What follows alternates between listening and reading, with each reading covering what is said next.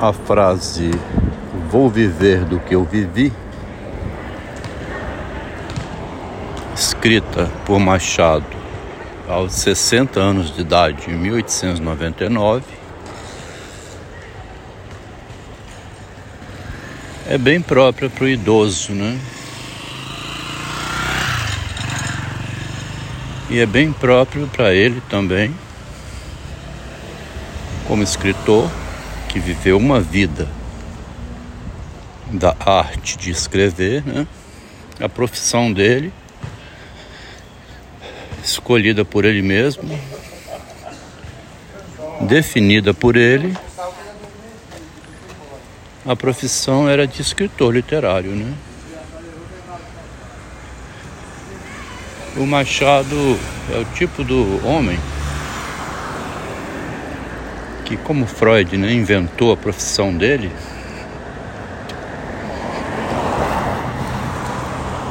que para o Freud nenhuma profissão servia, né? Do ponto de vista da medicina, do direito, da filosofia. Quando era estudante de segundo grau, tem um instante em que ele olhando assim na sala de aula, como a gente faz, né? Quando faz, quando estuda, observa assim a pessoa, um e outro. Aí ele sai comentando, ó, aquele dali vai fazer estatística, passar uma vida ganhando dinheiro fazendo cálculo. O outro é a vida inteira sendo advogado. E eu, você o quê?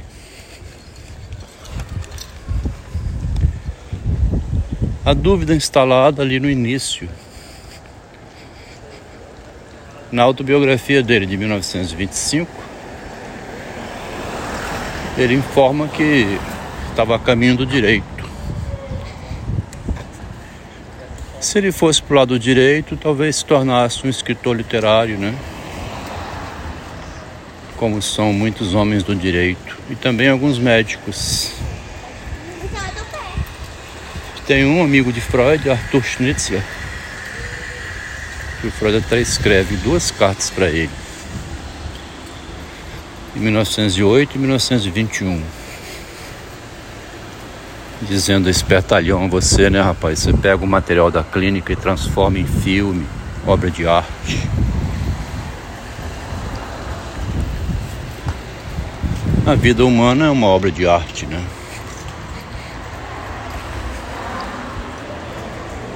Muitos casos interessantes deve parar na mão do advogado, que envolve muita psicologia da herança, do crime, da traição. A briga entre X e Y, né? A disputa que a pessoa vê que é uma disputa puramente psicológica. Então, o Machado dizendo: Vou viver do que eu vivi, é o Dom Casmurro, mas também é ele, como alter ego dele, né? Onde ele retoma, inclusive, Adelaide Ristori,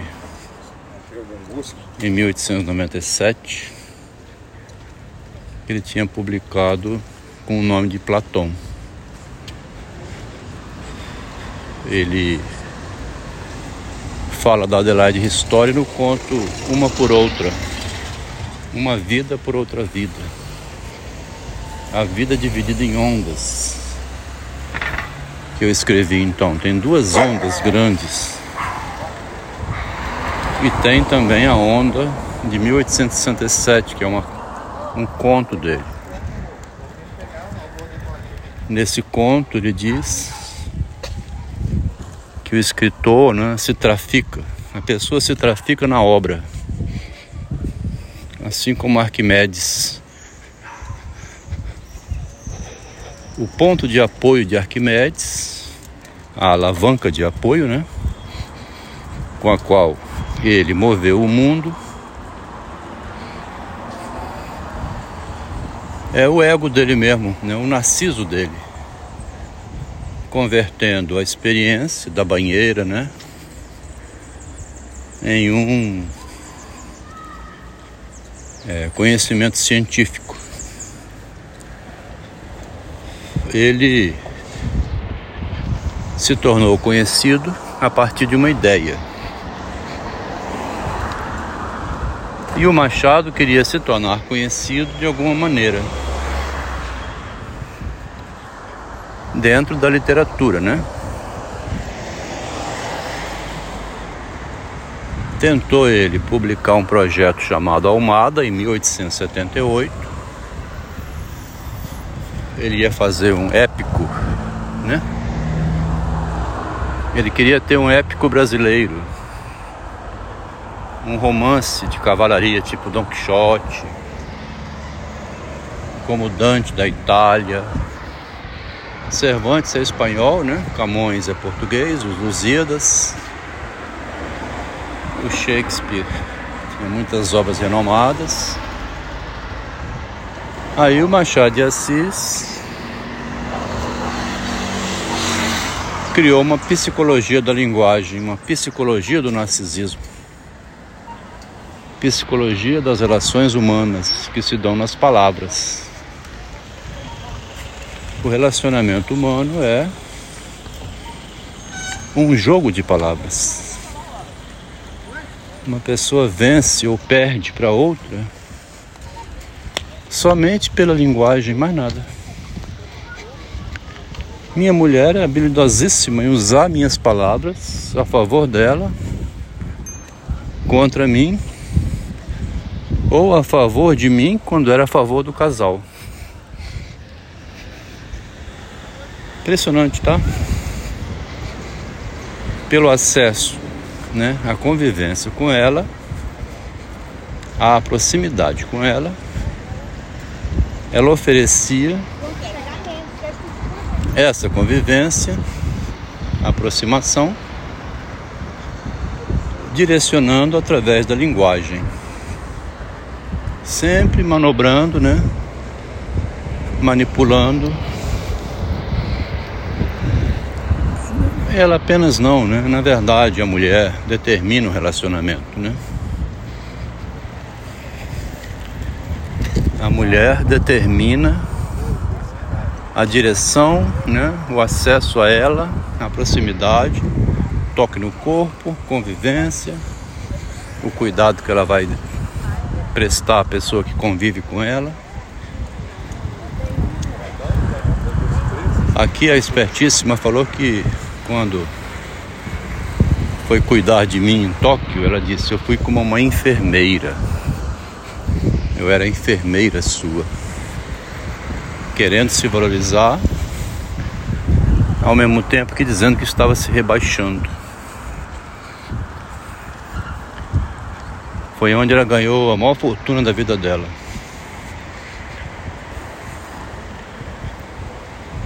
Então, se o propósito do homem é lidar com a realidade para trazer para o convívio aquilo que a convivência precisa, né? A garantia, a estabilidade, o esteio da família, né? É o homem brigando com o mundo, fora de casa, trazendo para casa aquilo que é a garantia da esposa e dos filhos. Na situação atual em que a médica, né, a engenheira, a diretora de banco ganha um grande salário, é numa situação de total segurança. Todas as seguranças estão colocadas para ela exercer sua função. É depois que a instituição, né, a situação está instituída, ela faz o concurso e vai lá trabalhar de funcionário. Agora, aquela realidade agreste, né? Ir no mato, na mata e enfrentar a violência da realidade, a exigência de força física, de imponência, onde não é permitido recorrer à fragilidade. Tá? Onde não existe o recurso à fragilidade. Fragilidade, teu nome é mulher. Quer dizer, o Shakespeare coloca nessa frase o que chamam a essência da mulher, né?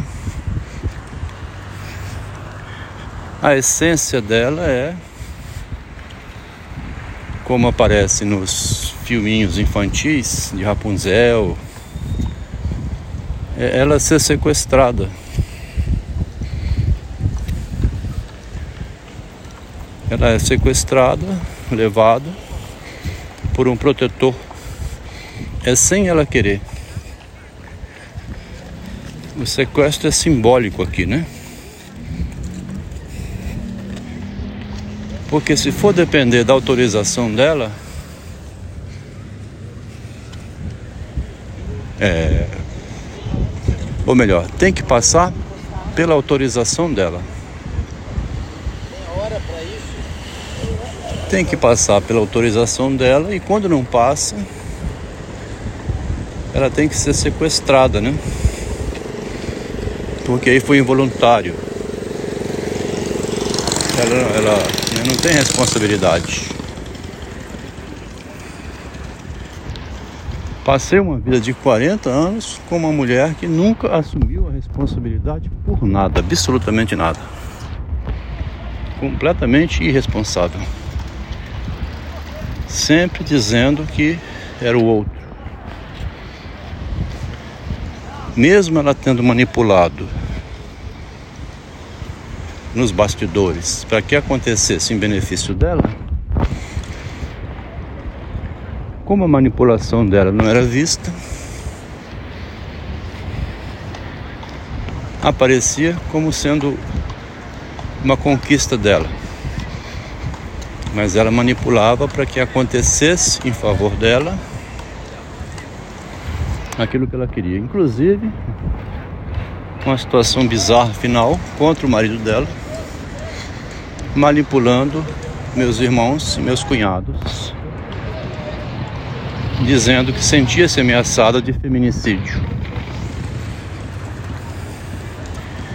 pedindo que o marido saísse do apartamento, alegando violência patrimonial, Lei Maria da Penha. Basta a mulher procurar delegacia, um telefonema, delegado.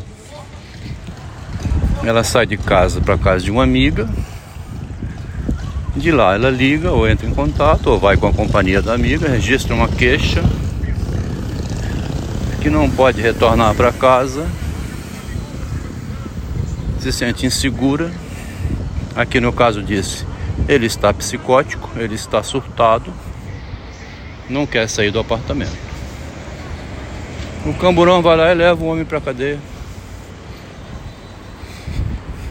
Aqui, aos 65 anos de idade, repetindo a frase do Machado, vou vivendo do vivido, fazendo então meus relatos, né? Por enquanto eu estou suportando fazer assim, está sendo agradável para mim. Aí uma pessoa disse: Você tem muita força interior. Outro, com outras palavras, disse: Você é muito forte. E são elogios, né? Só elogio não quer dizer que seja forte de nada, não. Eu não me sinto nada forte. O que quis dizer é força psicológica, né? Comentando com outra pessoa aqui, lá em 2020,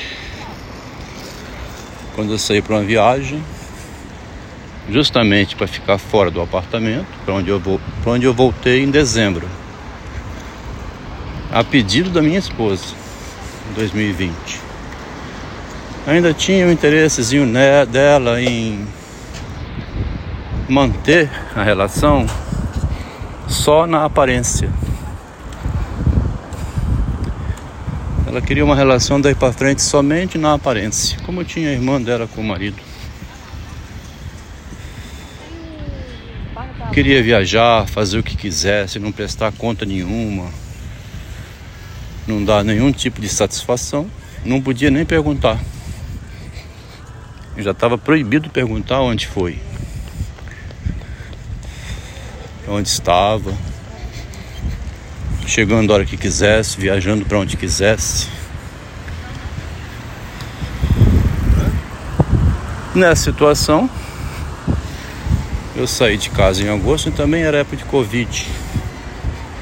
Misturou Covid com esse movimento dela, né?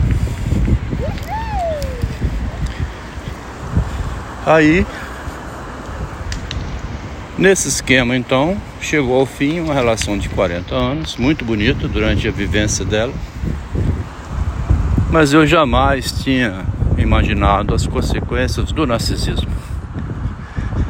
Eu não conhecia esse conceito como estou conhecendo agora e que vim a ver que é o fundamento do homem em Kierkegaard, em Agostinho, em Descartes, em Freud, Jung, Tolstói e todos os demais.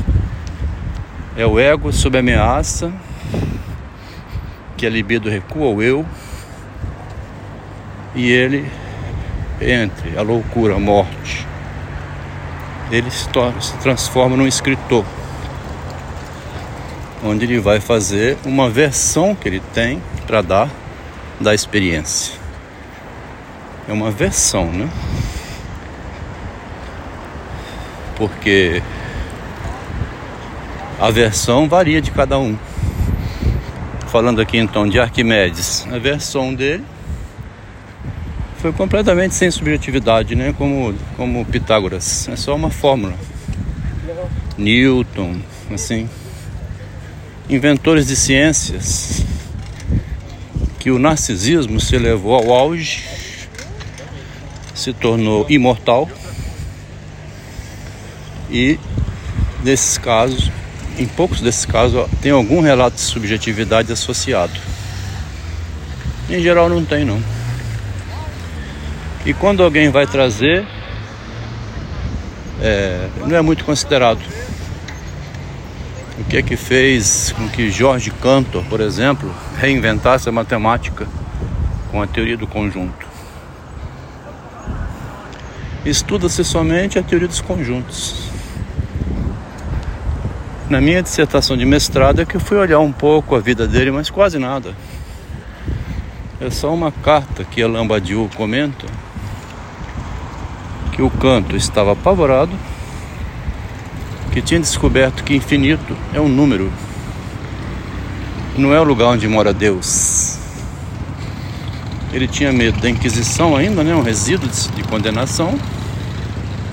Mandou uma carta ao Papa perguntando se ele podia estudar o infinito como numérico. O Papa respondeu: pode, sim, pode. Problema não. Não vai resultar em processo e nem vai perturbar a existência de Deus. O Cantor descobriu uma manipulação com os números que em outro momento talvez tenha que comentar. Mas ele esteve internado em clínica psiquiátrica justamente também pela descoberta do fantástico que existe no meio matemático.